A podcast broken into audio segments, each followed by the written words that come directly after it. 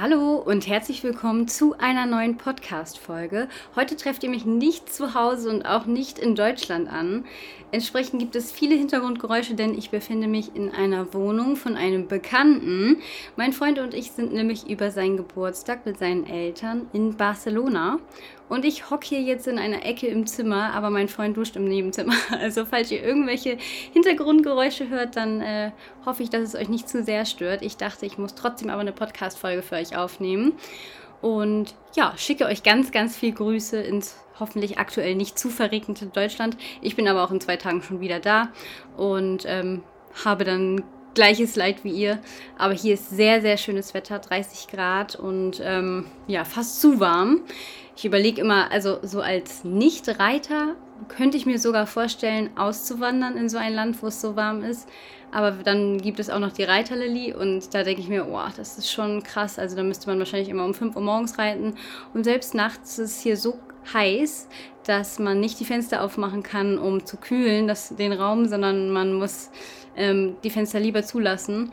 Und ich glaube, zum Reiten ist so Barcelona, ja, zum sportlich Reiten zumindest, ist es schon sehr aufwendig dann für die Pferde. Meistens sagt man ja, dass Pferde mehr Hitze abkönnen, als man denkt, aber puh, also ich glaube, als Reiterlilly könnte ich mir nicht vorstellen, hierher auszuwandern, aber als private Lilly liebe ich das Wetter und entsprechend haben wir auch den Tag schon draußen genossen und ähm, ja, viel Sonne getankt, damit wir in Deutschland die nicht da seiende Sonne äh, schön ähm, ausgleichen können. Ja, darum soll es heute aber gar nicht gehen, denn heute gibt es einen kleinen Turnier-Fail von mir. Und ich würde mir wünschen, dass ihr jetzt zur nächsten Podcast-Folge eure Turnier-Fails schreibt. Also entweder auf Instagram, da heiße ich Lilgro-Ponys, oder per Mail, die schreibe ich euch in die ähm, Folgenbeschreibung. Da könnt ihr mir dann eure Turnier-Fails schreiben, falls ihr schon mal auf einem Turnier wart und einen Fail erlebt habt. Ich habe nämlich auch noch zwei weitere Stories mindestens, die mir jetzt so schon direkt einfallen, die ich gerne erzählen würde im Zusammenhang mit euren Fail, Turnier-Fail-Stories. Und heute soll es um einen dieser Fails auch gehen. Und zwar wurde ich schon mal, wurde mir eine Platzierung aberkannt und ähm, genau, um diese Geschichte soll es heute gehen. Also schickt mir gerne eure Turnierfails. Das kommt in der nächsten Podcast-Folge. Da tragen wir dann mal unsere ganzen Fails zusammen.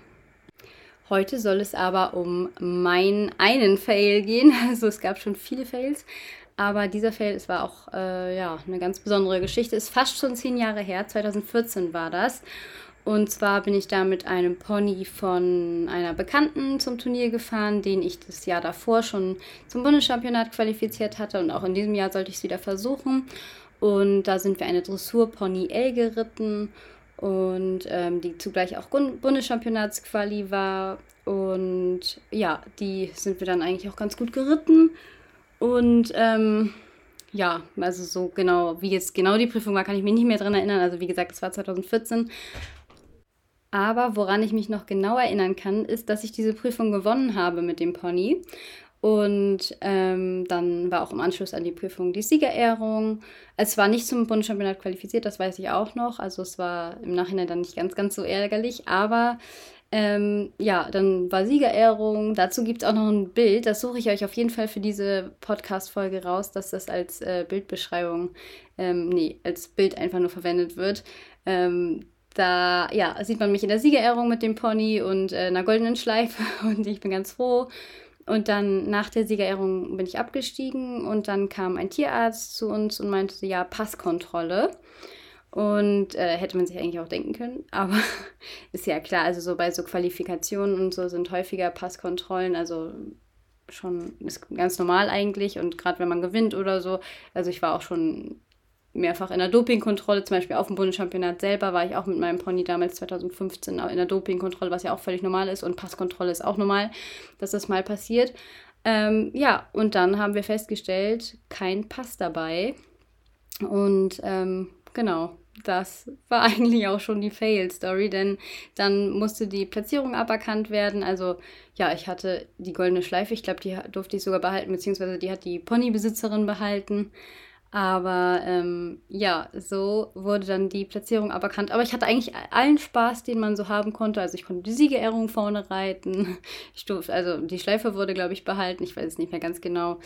Und ähm, ja, aber da das Pony nicht qualifiziert war zum Bundeschampionat, ich weiß noch, dass es, glaube ich, relativ knapp war, so 7,3 oder irgendwie sowas. Und ab 7,5 ist das Pony ja qualifiziert.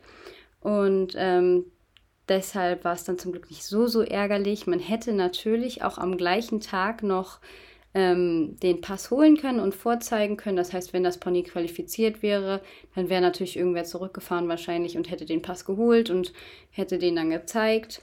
Ähm, aber da das dann eh jetzt nicht so eine wichtige Prüfung sozusagen war, also dadurch, dass es nicht qualifiziert war und so, haben wir dann gesagt, okay, dann lassen wir das aberkennen und ähm, dann ist natürlich die, die Zweitplatzierte dann nach vorne gerückt in irgendeiner Rangierung und mein äh, weiß ich gar nicht, ob ich dann eliminated war oder was auch immer. Auf jeden Fall ähm, wurde die Platzierung dann aberkannt. Und ja, deswegen sollte man immer einen Pass dabei haben. Das sollte man ja sowieso. Man darf ein Pferd ja gar nicht transportieren, ohne Pass dabei zu haben. Äh, in der Realität, glaube ich, sieht das ganz anders aus. Da haben viele dann nochmal keinen Pass dabei, inklusive mir. Ich vergesse den auch manchmal. Aber ähm, ja, gerade für sowas ist es schon schlau, wenn man dran denkt an den Pass. Und äh, besser ihn dabei haben, falls man dann mal gewinnt. Und wenn das Pony dann auch noch qualifiziert gewesen wäre, dann wäre es natürlich ärgerlich. Am gleichen Tag hätte man das Turnier, äh, also das ähm, hätte man den Pass ja auch noch holen können, das ist ja klar. Aber das war dann den Aufwand nicht wert. Ich glaube, wir sind da irgendwie auch anderthalb Stunden hingefahren und ähm, haben dann gesagt, okay, im Anbetracht, dass das Pony nicht qualifiziert ist, ist das egal. Aber ja, deswegen denkt immer an euren Pass. Und ich würde mir wünschen, dass ihr mir eure Fail-Story schreibt, damit wir in der nächsten Podcast-Folge mal wieder eine längere Folge haben, in der ich euch von allen Fails, die unsere Zuhörer hier hatten, erzähle und noch weitere Fails von mir, die auf jeden Fall, also wenn ich nicht drüber nachdenke, fallen mir schon zwei ein. Also wenn ich nochmal ein bisschen genauer drüber nachdenke, werden mir auf jeden Fall ein paar weitere Turnier-Fails ein, einfallen. Und ja, damit würde ich diese Podcast-Folge, diese Mini-Podcast-Folge, ich dachte aber lieber eine Mini-Podcast-Folge als gar keine, ähm, die würde ich jetzt beenden und schicke euch noch ein bisschen Sonne aus Barcelona. Und dann hören wir uns nächste Woche wieder in Deutschland mit euren Turnier-Fails. Bis dahin, habt viel Spaß mit euren Pferden. Tschüss!